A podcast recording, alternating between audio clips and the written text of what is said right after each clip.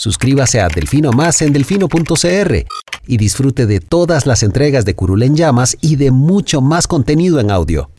Delfino.cr El chuchinguismo político. Chuchenga, diputado, chuchenga. Si va a ser por nosotros que este país se puede ir a la mierda. Y en lugar de ponerle Instituto Nacional de las Mujeres, ponerle Instituto Nacional de las Lesbianas. No tengo dinero ni nada que dar. Delfino.cr presenta Curul en llamas. Cubriendo y sufriendo la Asamblea Legislativa. Porque alguien tiene que hacerlo. Hola queridos suscriptores de Delfino.cr, bienvenidos a un nuevo programa de Curul en Llamas, el podcast semanal donde les comentamos los temas más relevantes e irrelevantes de la Asamblea Legislativa. Les saluda Luis Madrigal desde el 26 de noviembre del 2021, como siempre en compañía de... May, espero que todas y todos estén bien. Para esta semana vamos a hablar de varios temas fiscales, realmente. El presupuesto se aprobó a pesar de las objeciones que presentó en el último minuto la Contraloría General de la República. Eh, vamos a comentar los avances eh, o retrasos que ha tenido la agenda con el Fondo Monetario Internacional, eh, un proyecto del Frente Amplio que se archivó para transparentar las declaraciones que presentan los funcionarios públicos de ciertos cargos a la Contraloría General de la República y eh, una nueva vía rápida a un proyecto para exonerar el canon de APM que se le da a Habdeba de la regla fiscal. Pero entonces Empecemos por el principio, Lucho. ¿Qué pasó con el presupuesto esta semana? Esta semana se aprobó en primer y segundo debate en fechas antes de los máximos legales establecidos. Caso contrario, los diputados habrían tenido que eh, votar mañana en primer debate. para votar el lunes. A ver, Técnicamente no estaban obligados a votarlo en segundo debate esta semana, porque lo habían ya aprobado en primer debate el martes. Eh, y el 29 de noviembre cae lunes. Entonces perfectamente podían haberlo votado en segundo debate el lunes, pero querían dejarlo listo esta semana. Gracias, señor, porque... Salimos de eso, salimos Ya de eso. hartaban con esa bladera, madre, de verdad, qué cansado. Ya salimos de eso. Ya, ya, ya cansan. Ahora, ¿qué fue lo que dijo la Contraloría en el último minuto? Bueno, resulta y acontece, con la Contraloría le mandó un oficio a doña Ana Lucía, que es la presidenta de la Comisión de Hacendarios, y a doña Silvia como presidenta del Congreso, indicando que el proyecto de presupuesto que se estaba por votar viola la regla fiscal de la ley 9635. ¿Por qué? Eh, porque como ya hemos comentado en programas anteriores, Hacienda subió el gasto corriente por encima del techo del 1,96 a costa de recortar el gasto de capital. Entonces, resulta que acontece que ese techo se utiliza para, este, para el 2022, porque como ya estamos en el escenario complicado de la regla fiscal, eh, tanto para el gasto corriente como para, se usa para el gasto total, el gasto corriente y el gasto de capital. Inicialmente Hacienda, cuando mandó las directrices presupuestarias, había dicho que eh, el techo de 1,96 iba a aplicar para el gasto total y para el gasto corriente. Y que el gasto de capital iba a poder subir por encima del techo siempre y cuando se compensara con menor crecimiento en el gasto corriente. ¿Qué fue, ocurrió? ¿Qué fue lo que ocurrió? Que Hacienda hizo todo lo contrario. Y entonces mandó un oficio hasta inicios de noviembre indicando que iban a hacer precisamente lo contrario. Que el gasto de capital sí iba a tener un techo del 1,96 y que el gasto corriente sí iba a poder crecer por encima de eso, siempre y cuando se recortara el gasto de capital y que el gasto total no pasara ese techo. Entonces, el presupuesto común todo sí cumple con la regla fiscal porque no crece por encima del 1,96, crece como 1,4. El problema es que el gasto corriente crece 2.23%.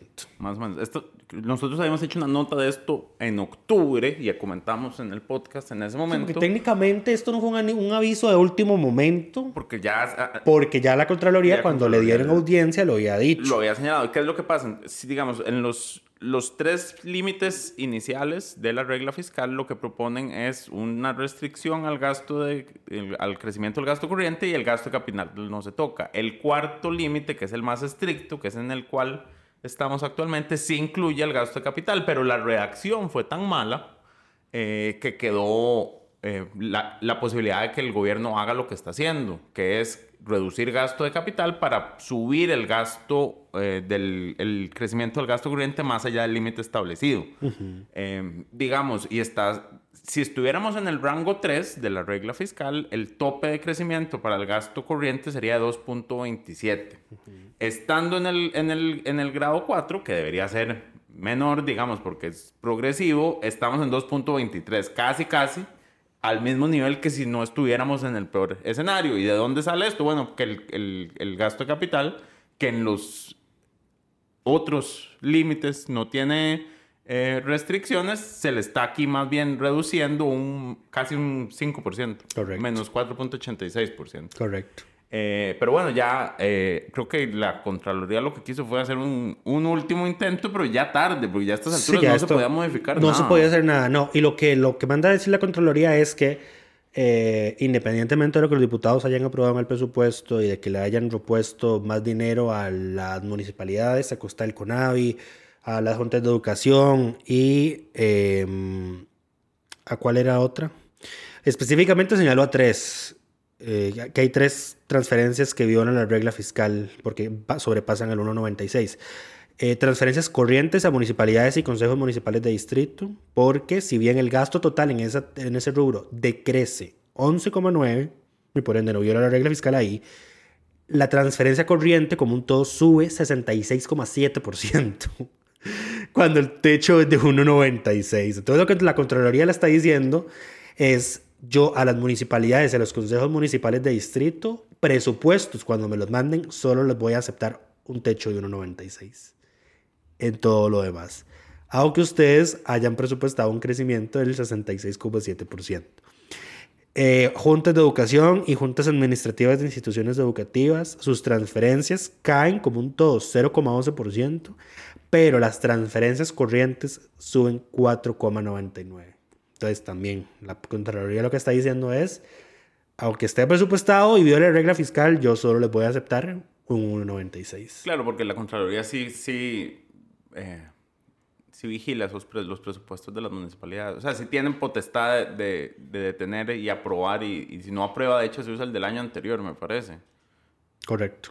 Sí, Más las partidas que se aprobó. De... la- las instituciones que, que están obligadas a presentar presupuestos ante la Contraloría, si no, si no se les aprueba, quedan con el anterior. Y bueno, si no se aprueba por completo y si se aprueba por partes, lo aprobado más eh, lo no aprobado en relación al año anterior. Pero bueno, ¿Por qué ocurre esto? El 26 de marzo fue que Hacienda emitió las directrices presupuestarias. En ese, en ese tiempo, en marzo, es donde está el proceso de formulación presupuestaria. El presupuesto nacional no se construye en los últimos cinco meses, se construye desde muy, muy iniciado el año. Entonces, Hacienda tiene que definir cuál va a ser el techo del crecimiento del gasto y comunicarlo a las instituciones para que las instituciones planifiquen qué van a querer hacer para el otro año y manden la vara. Eh, Hacienda comunicó que el techo era 1.96, como ya lo habíamos dicho, aplicaba para el gasto, para el gasto total y para el gasto de capital. Eh, no, y para el gasto corriente. Luego, cuando ven que las instituciones necesitan más platas para sus gastos ordinarios, mandan la corrección en noviembre, que en noviembre ya es etapa prácticamente legislativa, inclusive ya se había vencido el plazo que tenía la comisión de hacendarios para dictaminar, según lo que decía el oficio. Eh, entonces ya ese no era el momento para cambiarlo, pero la cosa empeora porque cuando Hacienda manda ese oficio de corrección, Hacienda no manda el techo, la cifra de techo de gasto. nada más dice... Nada más dice, no, eh, lo vamos a aplicar de esta forma, pero no dice cuánto. Entonces, al no decir cuánto, la Contraloría dice, bueno, y como usted no dijo cuánto, en aplicación literal de la ley, el techo va a ser 1,96. Nada raro que declaren inconstitucional este presupuesto. Igual, de aquí a que eso pase, ya habrá pasado Ah, el sí, ya. ejercicio Sí, y sí, entonces no tiene ningún valor. No sería tampoco la primera vez que se declara inconstitucional un presupuesto. O, bueno, una modificación al presupuesto. Sí. Eh, recordemos que la, la sala se lo ha señalado al- al- a la Comisión de Hacendarios cuando se mete a tocar el Fondo Especial para la Educación Superior. Y cuando mete normas presupuestarias que exceden Sus sus competencias. sí. Correcto. Pero, Pero bueno, el bueno, presupuesto quedó de 11,5 billones, es el equivalente al 28,5% del PIB. Es un aumento absoluto de 105.505 millones respecto al inicialmente presupuestado para el 2021. Es un crecimiento del 0,93. 14 títulos presupuestarios en tiendas, instituciones o programas aumentan su presupuesto, pero 4 lo hacen en porcentajes cercanos o inferiores al 1, por lo que es muy similar al 2021. 12 títulos presupuestarios Eso es por disminuyen. debajo de la inflación. Correcto, disminuyen, aunque 7 lo hacen en porcentajes cercanos o inferiores al 1%. El servicio de la deuda es el título que presenta el mayor crecimiento absoluto, 145.398 millones respecto al presupuesto a agosto de este año. Ni siquiera el presupuesto inicial del 2021. Eh, también aumenta el del Tribunal Supremo de Elecciones por 14 mil millones. Por Eh, obvias razones. Todo lo que aumenta el servicio de la deuda es mayor de lo que aumenta el presupuesto de todo el resto de títulos presupuestarios. Ayer veía un informe de la Contraloría que decía que Costa Rica paga los paga por intereses la cifra más alta de América Latina. Tenemos el servicio de la deuda más caro, a pesar de que no somos el país más endeudado. Por ejemplo, El Salvador ya anda por el 90 y pico por ciento del PIB y no paga una deuda tan cara como la nuestra. Increíble. Eh, bueno, presupuesto inconforme todo el mundo, nadie está conforme, ni Hacienda, ni los diputados, ni la, Contraloría, ni las instituciones. ni las instituciones, ni la gente. Así que esto lo vamos a solucionar a punta de presupuestos extraordinarios. Eh, en lo que se pueda. Sería interesante ver si pueden meter presupuestos extraordinarios desde ya, porque esta ley rige desde el a partir del primero de enero, que meta un presupuesto extraordinario que diga rige a partir del primero de enero. Eh, naturalmente las, las implicaciones negativas del presupuesto no las vamos a ver desde el primero de enero, porque eso es una autorización de gastos. La plata se va a ir agotando conforme. Esto le toca al nuevo gobierno, digámoslo en sencillo. La bronca de verdad se la, se la va a tener que comer el nuevo gobierno cuando entre y no tenga plata para absolutamente nada. Que esto nos da pie para hablar al- del siguiente tema, porque fue más o menos lo que dijo el ministro de Hacienda en una entrevista, al parecer. De que este gobierno ya tiene la plata suficiente para terminar en abril, 30 de abril. Y Pero que los proyectos de la agenda son para que El la- próximo el próximo gobierno no tenga que entrar comiéndose la bronca. Eh, ¿Y qué ha pasado con esos proyectos? Bueno, uno avanzó y otro, y otro va, va de nuevo de cero porque fue eh, técnicamente no archivado, pero práctica. Eh, Políticamente está políticamente muerto. está muerto, que es, el, empecemos por ahí, el proyecto de exoneraciones. Esto lo que hacía era revisar una serie de exoneraciones fiscales que tienen distintas cosas. eh, pero bueno, el Ay, tema de fondo ustedes no lo aquí- crean. el tema de fondo ahí incluido es el salario, el salario escolar que Ah, está exonerado. Aunque ustedes no lo crean, las exoneraciones son un tipo de gasto. Se llama gasto tributario. porque es un gasto porque es un ingreso que no se recibe. Exactamente. Es un ingreso que se debería recibir, pero no se recibe. Entonces se conoce, se conoce como gasto tributario. Este proyecto precisamente lo que quería es revisar hacia la baja ese gasto tributario, quitando la exoneración del salario escolar, aumentando algunos puntos porcentuales por algunos años, Había, algunos impuestos específicos, habían cosas como los dividendos de cooperativas, me parece que estaban Ajá, ahí incluidos. eh, y todo, todo títulos bursátiles de las cooperativas, del Banco Popular, eh, el impuesto a las remesas al exterior, todo eso se estaba tocando. Eh, entonces, por eso digamos que esa es más o menos la justificación que da el PUSC de por qué votó en contra el proyecto en comisión. Ese Pedro lo votó en contra. Y decía, porque no era un solo, vamos, porque a ver, lo del salario escolar sí estoy de acuerdo de que hay que quitarle la exoneración, pero por detrás... a Todo lo demás no. A ver, la oposición, que no, era, que no soy yo, ya había quitado el tema del salario escolar del proyecto, o sea, no iba a pagar impuestos. Entonces lo que quedaba era el resto de todo lo demás que sube los impuestos a los, a los títulos, valores y toda la cosa, con lo que claramente Pedro está en contra y el ala derechista del PUSC está en contra. Eh, entonces dice que pues, por el ala lo- derechista, ¿hay otra ala en el PUSC? la verdaderamente social cristiana ¿Y esa dónde está? está difícil. Está se en el busca, PUSC. se busca. Está en el PUSC. Hay que ofrecer recompensa. Eh, en esto más o menos tiene razón Shirley, pero lo que pasa es que Shirley Sus- sus- Ella cree que no es del ala derechista el. Exacto. Qué pecado. Pero bueno, no estamos hablando de ideologías políticas en este momento. Eh, el proyecto se dictaminó porque el gobierno efectivamente no se comprometió a respetar los acuerdos de la Comisión de Jurídicos. O sea, específicamente. querían en plenario regresar el- la eliminación de la exoneración al salario escolar. Ajá, entonces di, el todo lo votaron en contra, menos Wagner Jiménez del Liberación y Carolina Hidalgo del PAC. Jorge Luis Fonseca Liberación, ya lo habíamos dicho la semana pasada, dijo que lo iba a votar porque al haber quitado el tema del salario escolar, el rendimiento del proyecto, lo que se iba a generar era una cochinada y ya no alcanzaba para nada.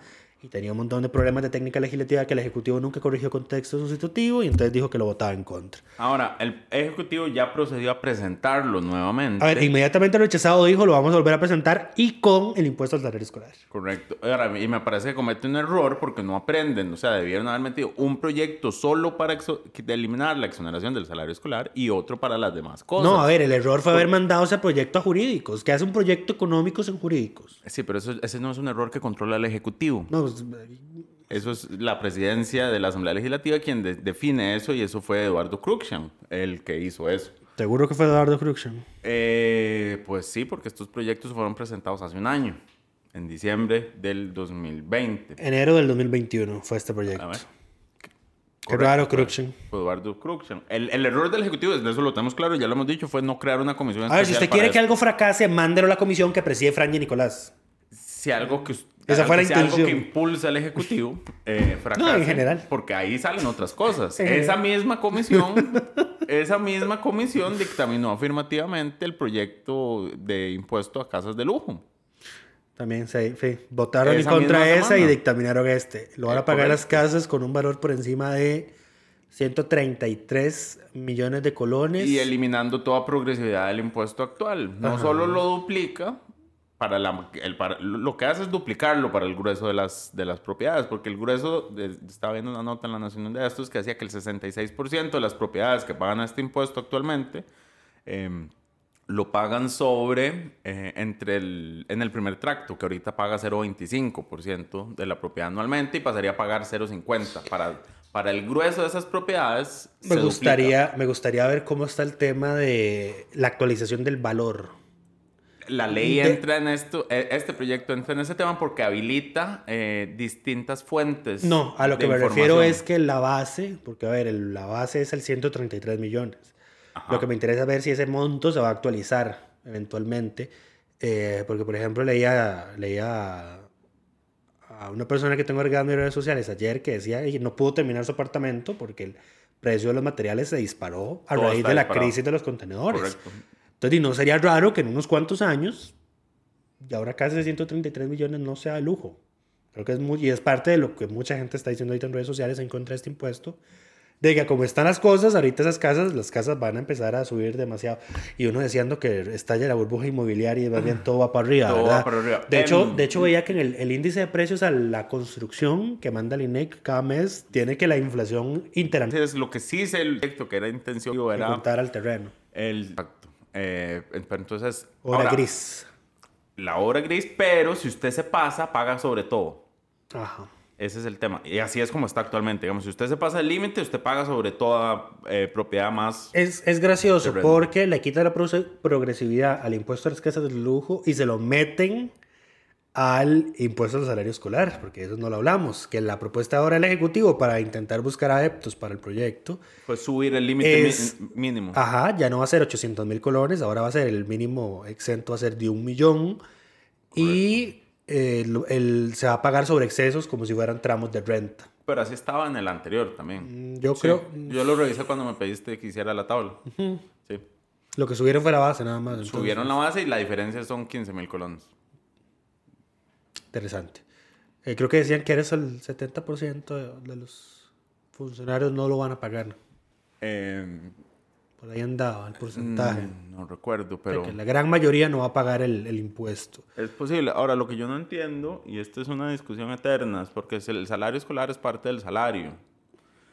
En teoría debería estar, según lo que ha dicho la sala, em, dentro de el, el- salario bruto, nada más que se paga posteriormente. Si está dentro del salario bruto, ya se le cobra renta. No, poco no se le cobra renta porque la ley del impuesto sobre la renta dice que el salario escolar está exento. Sí, pero al- a, esa, a esa devengo, digamos. Bueno, sí, es que ese es el problema. Es, es ahí donde está la discusión. Ahí está el problema. Hay una exoneración. Esa parte del salario está exonerada. Correcto. Sea. Es como si te di, es, es un salario más, digamos. Es, es un De- salario. más. ¿Cuánto sería el porcentaje diferido en 12 meses? 8, coma algo. Entonces, di, es como que la ley diga el 8, coma algo del salario del funcionario público va a estar exento del impuesto sobre la renta. Es más o menos eso. Pero aquí no nos terminamos de poner de acuerdo de si es un aumento salarial, de si es un ahorro. Lo que bueno, sabemos que no es un ahorro. 8,33. Ahí está, entonces es como que diga, es como que la ley diga el 8,33% del salario mensual de los funcionarios públicos está exento de pagar la renta. Está exento y se entregan un único depósito en... A final, a en inicios del cada año. Exacto. Exacto. Eso es, eso es, y eso... Bueno, pues no, a lo que iba es, me parece que el Ejecutivo se vuelve a equivocar, es que me distrajiste, al meter de nuevo el proyecto con todo en lugar de separarlo en, en partes para hacerlo más viable. Porque yo sé, creo que sí conseguís 38 votos para eh, eliminar el salario escolar, el, el- la, la exoneración del salario escolar. No lo conseguís si metes, si unís... ¿Por qué necesitarías 38 votos? Digo, bueno, para que salga rápido, digamos, para que tuviera una dispensa de trámite. No se ocupan 38 votos para una dispensa de trámite. ¿Para qué es que se ocupan 38 votos? Para Yo- la vía rápida. Ah, para la vía para rápida. la vía rápida, ocupan el- 38 votos. No, de, para la vía rápida que ya no se usa. La, La que, que era la- el, el nuevo 208 bis, digamos Ajá. que ya no es el 208 bis. Tan no se usa que ni siquiera me acuerdo cuál artículo es. 120. Eh, supongo. No sé en realidad. Eh, pero ya la dispensa No de trámites por sí misma es lo suficientemente rápido para aprobar un proyecto en una semana. Lo que iba a decir era, no eran 38 votos, no- pero sí conseguís mayoría legislativa necesaria para aprobar un proyecto de, de eliminar la exoneración al salario escolar, si solo lo metes sobre ese tema. Si, si metes todo lo que querés meter de un solo, eh, juntás enemigos al proyecto y no vas a conseguir los votos. En cambio, si lo metieras por pedacitos, sí lo lográs. Ay, qué, peor- qué problema. Pero No bueno, hay nada peor que unir a la po- oposición, digamos. Es que... divide y vencerás. Exacto, exacto. Ese es el principio. Em, Eso hizo Erwin con los proyectos para derogar leyes. no, eso hizo Erwin para inflar la cantidad de proyectos que presentó. En Erwin. Macís es la razón por la cual nosotros no llevamos estadísticas ni las hacemos públicas de No, cuántos... sí las llevábamos, pues no les damos la relevancia que tenía. Muchas gracias, Elwer, por literalmente cuitearse en el dato.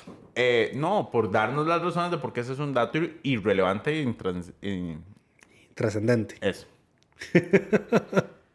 en fin, seguimos con el otro proyecto fiscal que se exonera. Esto no es fiscal, esto es más de control político. Era un proyecto del Frente Amplio que fue archivado esta semana. Que Sí. lo que buscaba. A ver, el proyecto no era perfecto, eso es definitivo. En el resto de países tercermundistas de este hermoso continente en el que vivimos, eh, inclusive de los propios Estados Unidos, creo. Bueno, no, porque en Estados Unidos no es obligatorio, los candidatos lo hacen por moto propio. Eh, los altos funcionarios del sector público publican, están obligados a de hacer públicas sus declaraciones patrimoniales. Eh, porque eso permite ver si han tenido eh, incrementos anómalos de patrimonio, eh, ver en qué sociedades anónimas o empresas tienen participación y si esas empresas se han visto beneficiadas de alguna forma por el Estado mientras esa persona está en el cargo, etcétera, etcétera. Eso lo tenemos acá. La Contraloría medio hace esa fiscalización, pero esas declaraciones no son públicas. Correcto, y la Contraloría no tiene la capacidad humana para revisar detalladamente esa información Porque y cruzarla. Lo hacen sobre muestras. Ese es parte del problema. Sí, porque son un Si montón. esta información fuera pública, como Son diputados, presidente, vicepresidente, los No, ministros, eh, viceministros. síndicos, municipios, este, todas las, A ver, las todos los altos funcionarios más la gente del sector público, funcionarios rasos que manejan plata. Correcto. Y es fiscalizan montón- plata. es un Entonces son un montón. Son un montón de declaraciones. eh, que la Contraloría no puede manejar. Si esa información fuera pública, eh, es más sencillo, porque entonces eh, la misma ciudadanía podría organizarse para revisar grupos ciudadanos para eh, revisar este tipo de información y asegurarse y, y- y hacer público lo que haya que hacer público. El proyecto tenía, digamos, se exageraba porque tras de que es un montón de gente, quería meter hasta las tercera... Familiares hasta el tercer grado con sanguinidad y afinidad. Exacto, que eso ya me parece demasiado. Eh, yo sí creo que eh, funcionarios públicos sí, Segundo grado. todo bien. No, no, funcionarios públicos, nada más, las familias no. Mm. Los, los familiares no, no, excepto, eh, digamos, De los muy, muy altos. no, familia nuclear, digamos, la esposa, esposo, pareja. No, según el Tribunal Supremo de Elecciones no hay afinidad entre la primera, entre las esposas. Correcto. Eso no lo consideran como afinidad.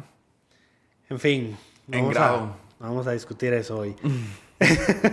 pero bueno, digamos, el proyecto podía ser mejorable, pero no quisieron mejorarlo y prefirieron mandarlo al, Al archivo. Al archivo. Es, eh, es una lástima. Yo decía... De eh, hecho, lo, lo archivaron en la unidad. Vaya sorpresa, no. Eh, y Restauración Nacional, porque Liberación Nacional lo había votado a favor. De hecho, tuvo. eh, de hecho, no quedó. Estuvo muy cerca de aprobarse la, la prórroga del, plazo cuatrenal. Quedó 34-4. 34 a favor, 4 en contra. Se necesitan 38. Eh, que a mí me parece una tontera que las mociones de plazo cuatrenal, que son la cosa más banal del mundo, necesiten 38 votos. Más cuando no existe prohibición para el día siguiente presentar el mismo proyecto. Efectivamente.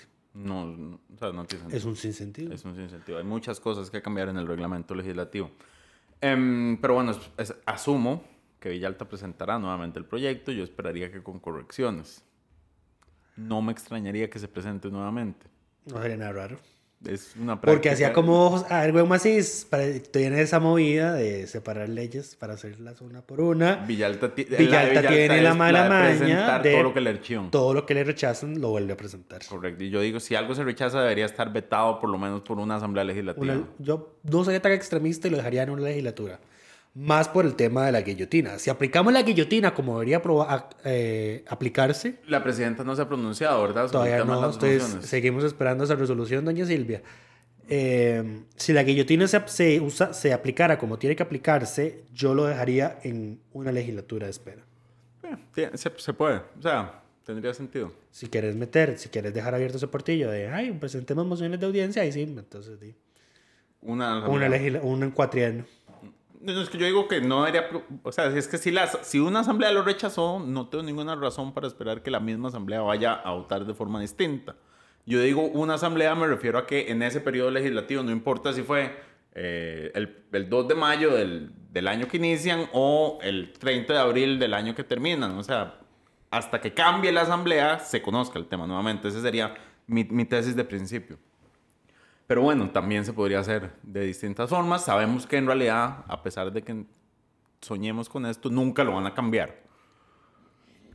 Porque no han cambiado cosas más sencillas, como por ejemplo votar de forma transparente, no van a cambiar esto que les ayuda a inflar sus propias estadísticas de eficiencia y eficacia. Sí, bueno, ahorita vamos a hablar de, de votaciones transparentes. El último tema fiscal es que Se dio vía rápida una se le nueva dio bien exoneración rápido a un proyecto de fiscal. eh, David Gurzón para exonerar a Habdeba en el lo relativo al canon ¿Qué por es, la terminal de contenedores de Moín. qué es el canon? Recordemos, es lo que APM le paga eh, a Habdeba. a Habdeba por que haberle pagar. quitado los contenedores. por haberle quitado los contenedores y son recursos que están en un fideicomiso y que única y exclusivamente pueden ser utilizados por Habdeba para proyectos de inversión social en, en la región Caribe.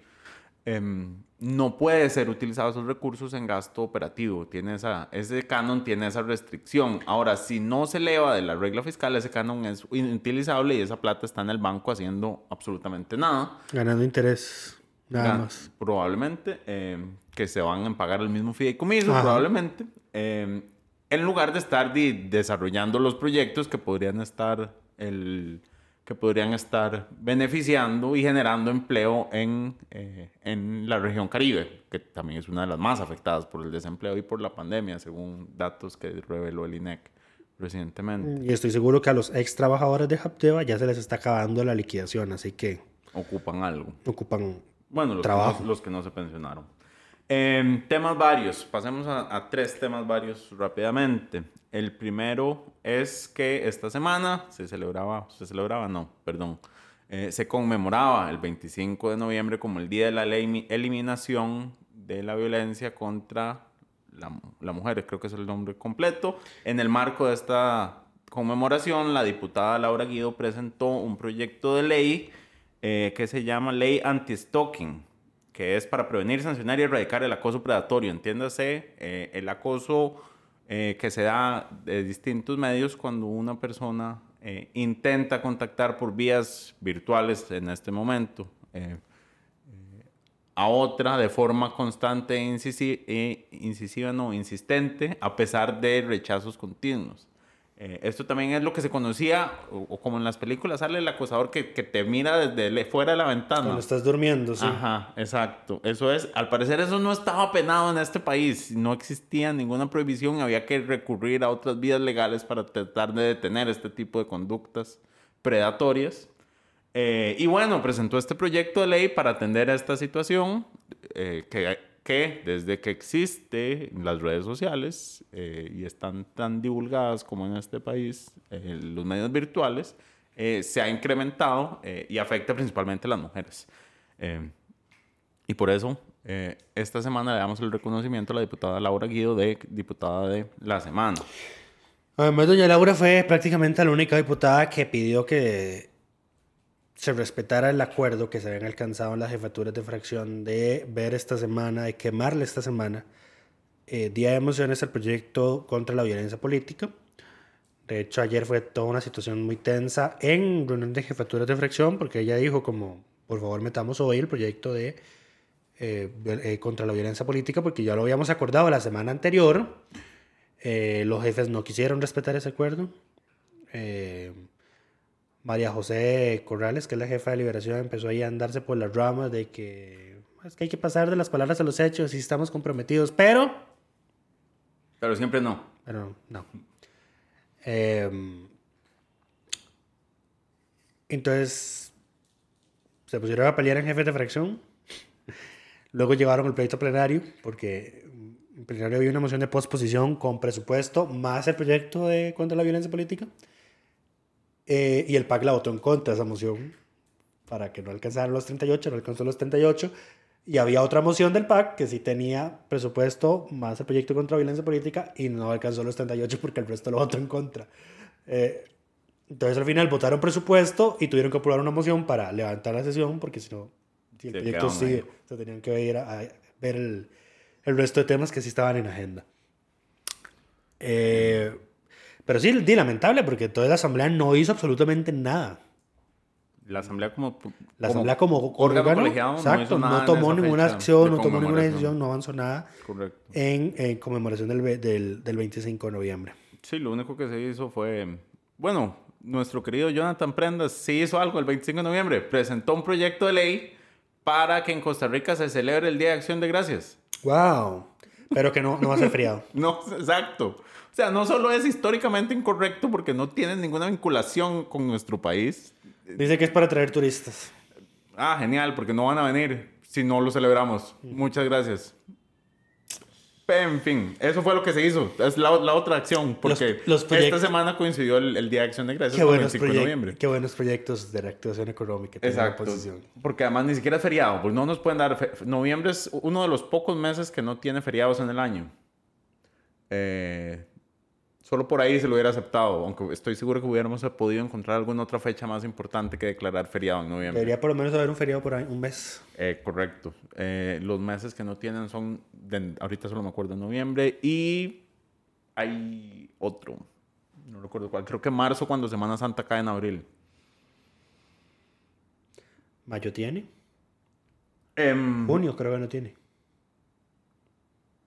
no, no tiene. Junio y noviembre. El del Día del Padre que se pasó a lunes, eso se aprobó. Eso no es en septiembre. El Día del Padre es en ju- julio, perdón. Tercer domingo de julio, pero se aprobó un... Tenía la idea de que era en septiembre, pero creo que el igual Día del nunca Padre se no aprobó. es septiembre, ese es el Día del Niño. Día de la Madre es en agosto. Bueno, en fin, Pero bueno, whatever. El otro tema que íbamos a hablar es que se, eh, la Asamblea no se opuso a la renovación del nombramiento por ocho años del magistrado constitucional Luis Fernando Salazar. Con, ¡Qué sorpresa! Ajá, cero sorpresivo. Volvieron a votar usando votación secreta. Eh, qué sorpresa. Y, eh, y bueno, también se conoció ya esta semana la renuncia. Esta vez no hubo papeletas coladas. Por dicha. Eh, y esta semana se conoció eh, la renuncia ya formal de, de la magistrada constitucional, doña Nancy Hernández, que asumirá a partir del primero de enero su cargo ante la Corte Interamericana de Derechos Humanos eh, y dejará el 2 de diciembre o 3 de diciembre, si me equivoco, es que se vence su nombramiento propiamente en la Sala Constitucional. Eh, por último, ya como mencionamos la semana pasada, eh, esta semana se terminó por aprobar en segundo debate el proyecto para que la Caja Costarricense del Seguro Social continúe haciendo pago bisemanal y no tenga que hacer eh, otro tipo, no tenga que ajustarse al pago de dos veces al mes. Eh, lo cual ya habíamos dicho no tiene costos por la forma en que está redactada la ley y tenía costos su implementación porque al parecer eh, cambiar esto era demasiado complicado para la caja. Pero bueno. Sí. Y con eso terminamos por esta semana. Semana cortita. Esperemos. corta. Estoy seguro que va a ser más complicado aún la próxima semana porque ya no va a haber presupuesto. Eh, estábamos revisando antes de grabar las fechas de las vacaciones de los diputados. y nos llamaba la atención que esta gente pretende volver a sesionar el 3 de enero. Eh, Esperamos que lo corrijan Eh, pronto. muchas gracias. Porque además pretenden también estacionar hasta el 23 de diciembre. Eh, sí. Según lo que han aprobado. Eh, Em. por favor, señoras y señores, piensen en nuestra salud mental. Nosotros necesitamos vacaciones. Si ustedes no se van a vacaciones, nosotros tampoco tenemos vacaciones. Exactamente. Entonces, por lo menos una semana más de paz. El 15 de diciembre cae miércoles. Yo no pienso pasar ese día, desperdiciar la mitad de ese día viéndolos ustedes en plenario. Muchísimas gracias. Esto es todo por esta semana. Esperamos que todas y todos estén bien.